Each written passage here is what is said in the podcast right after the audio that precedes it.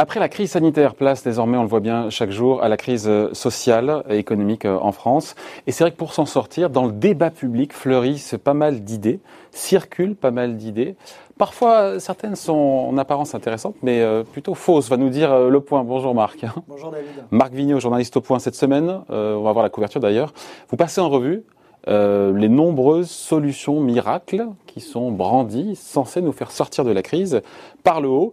En apparence, quand je vous ai lu, on, va, on va les reprendre une par une, mais en gros, en apparence, voilà, c'est séduisant, mais vous n'êtes pas convaincu. Oui, c'est les solutions un peu faciles. Alors, est-ce qu'elles sont fausses?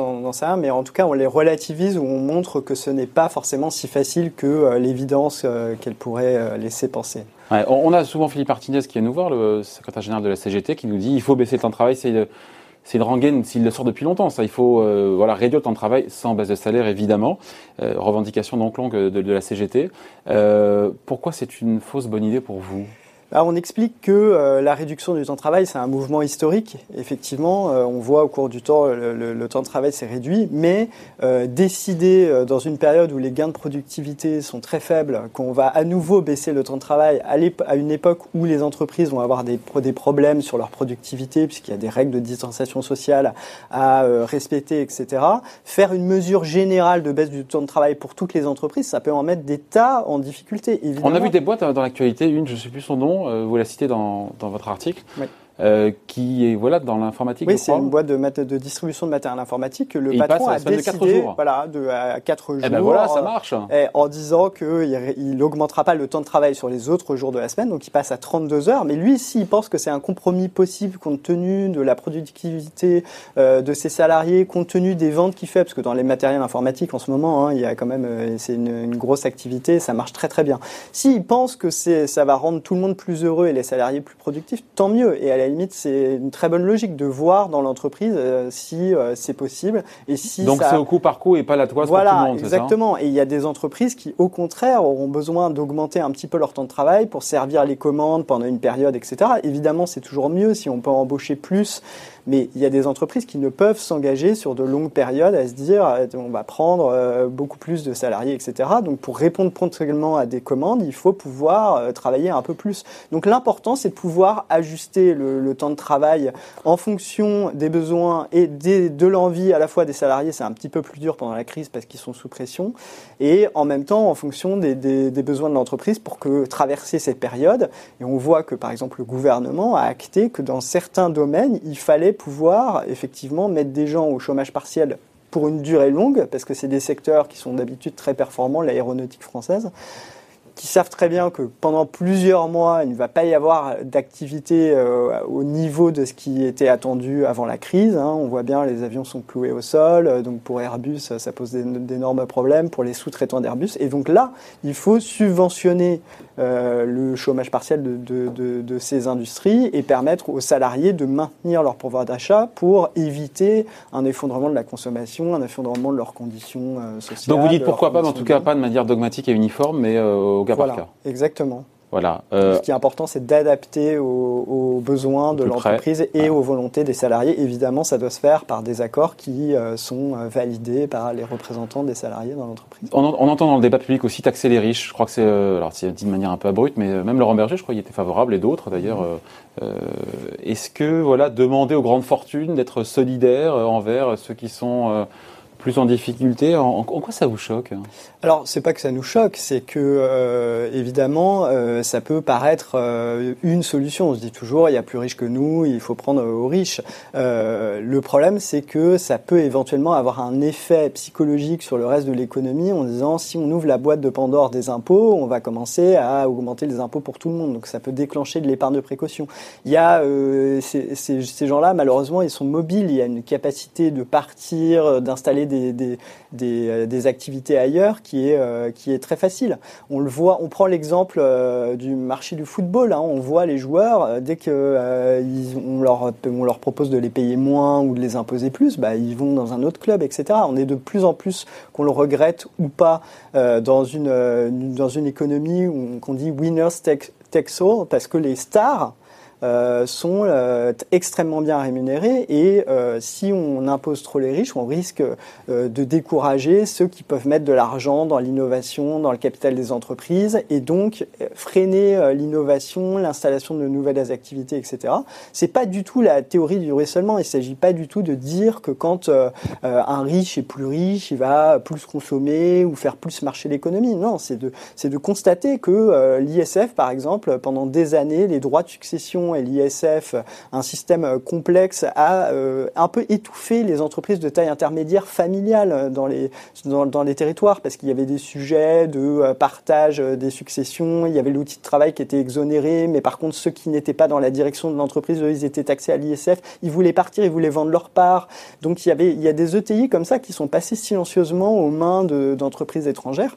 Et donc revenir sur l'ISF alors qu'on l'a à peine supprimé, en tout cas pour la partie non immobilière, alors qu'on ne sait pas quel est l'effet qui, va, qui va être... Euh, voilà, pour tout ça, pour une recette de 3 milliards d'euros qui est extrêmement faible par rapport aux besoins qu'on aurait pour faire face à la crise, je suis pas sûr que les va-et-vient de politique économique soient, soient, soient très bons à expérimenter dans ce genre de période. On a essayé une ligne, il faut au moins essayer de voir sur quelques années si ça marche ou si ça ne marche pas. Si ça ne marche pas, eh ben, il faudra remettre l'imposition telle qu'elle existait avant. Hum. On parle des besoins et besoins, effectivement, on le voit bien, euh, de dépenses publiques un peu partout. Il y a la BCE qui était là justement pour euh, prêter, qui a fait tourner la planche à billets, on en parle régulièrement ici. On entend cette idée d'annuler les dettes publiques françaises hum. détenues pour le coup par la BCE. C'est pas impossible techniquement. Alors, pourquoi, voilà, on a, on a enchaîné ce genre d'idées, donc taxer plus les riches, annuler les dettes, etc. Parce que l'idée, c'est de, de, de, montrer qu'il n'y a pas de solution de facilité. Il n'y aura pas la recette miracle qui va permettre de sortir l'économie de l'ornière en tapant juste sur une frange euh, marginale de la population. Le riche, c'est toujours celui qui gagne un petit peu au-dessus de moi. On sait que euh, les politiques ont mis à différentes échelles euh, la richesse à différents moments. Hein. On se souvient de François Hollande qui avait dit à partir de 4000 euros de, mm. de revenu, on est riche. Euh, donc l'idée, c'est euh, de dire que euh, euh, annuler les dettes, euh, c'est pas si simple. Sinon, euh, on l'aurait fait depuis longtemps si on ne pouvait ne pas rembourser les créanciers. Alors l'idée qui circule le plus, c'est d'annuler les dettes qui ont été rachetées par la Banque centrale européenne, qui sont dans ses comptes. Et ceux qui sont les défenseurs de cette mesure disent, bah, écoutez, ça pose aucun problème. Une banque centrale peut opérer avec des, des fonds propres négatifs. Donc on annule les dettes mm. et puis on peut recommencer à s'endetter. On, passe, on, était à 100%, ou 120% là à la fin de l'année et on va repasser à 80, voire à 60% en fonction du volume de dette. Et, donc on pourra recommencer à s'endetter et donc on évitera la rigueur que tout le monde, dont tout le monde pense que ça serait une erreur euh, de, de, de baisser fortement les dépenses publiques et d'augmenter les impôts aujourd'hui.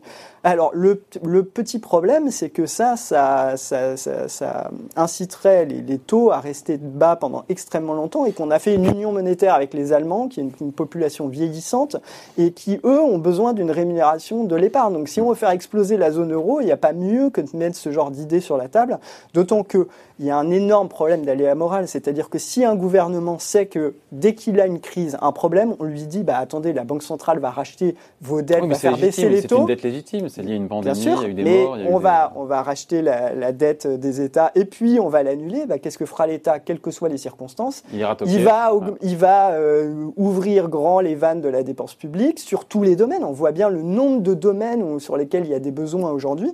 Il va ouvrir les vannes et puis il dit bah, de toute façon, dans quelques années, on annulera ma dette et ça reviendra constamment. Et c'est là que vient le risque de perte de confiance dans la monnaie. Et c'est pas nous qui le disons, hein. ce sont des économistes qui sont pas spécialement réputés pour être des ultra-libéraux. C'est des économistes de l'OFCE qui expliquent qu'il n'y a pas, si on pouvait créer l'argent ex nihilo sans arrêt à partir de rien et que mm. ça résolvait tous les problèmes et que ça permettait de développer euh, le, monde sans problème, eh ben, on l'aurait fait depuis longtemps, ça se saurait. Donc il y a, y a, bien une limite à cette création à partir de rien de monnaie et cette limite, c'est la, la, la, la la croyance qu'on peut utiliser du papier ou des écritures euh, dans un système électronique pour dire euh, bah, je vous j'achète un bien et en échange vous avez confiance que ce que je vous donne qui est un papier ou qui est une écriture euh, va vous permettre à vous aussi d'acheter dans le futur des biens. Voilà. il y a un dernier sujet on en a beaucoup parlé, l'idée de rémunérer, de mieux rémunérer, ou en tout cas rémunérer en fonction de leur utilité sociale, celles et ceux qui étaient en première ligne lors de cette crise, qui ont fait tourner la France, les caissières, les éboueurs, euh, et, j'en oublie les soignants, Alors, euh, tous ceux qui sont restés en première ligne, et de mieux les payer. Euh, alors, c'est un énorme problème, hein. on a un problème de rémunération. En quoi c'est une fausse bonne idée hein? Alors, bah, c'est pas, on ne dit pas que c'est une fausse bonne idée, on dit qu'effectivement, il faut trouver des moyens d'augmenter leur rémunération, mais on dit aussi, attention, en tout cas, on souligne que le gouvernement ne veut pas augmenter le SMIC parce qu'il pense que le coût du travail au niveau du SMIC est trop élevé et que dans cette période, ça serait même euh, dans une période classique, ça serait en fait détruire de l'emploi peu qualifié parce qu'en fait, quand on augmente le SMIC, il y a plus de gens qui touchent de l'argent, ils consomment. Euh. Oui, bien sûr, mais ça, ça, ça se répercute le long de l'échelle des rémunérations et donc ça en quelque sorte, ça contraint la politique salariale des entreprises, etc. Donc le gouvernement a dit on ne veut pas toucher au SMIC. Donc on regarde ce qui reste après pour, euh, pour euh, augmenter la rémunération de, de, ces gens-là. Et à part dans les services publics, euh, il n'y a pas en fait de moyens miraculeux.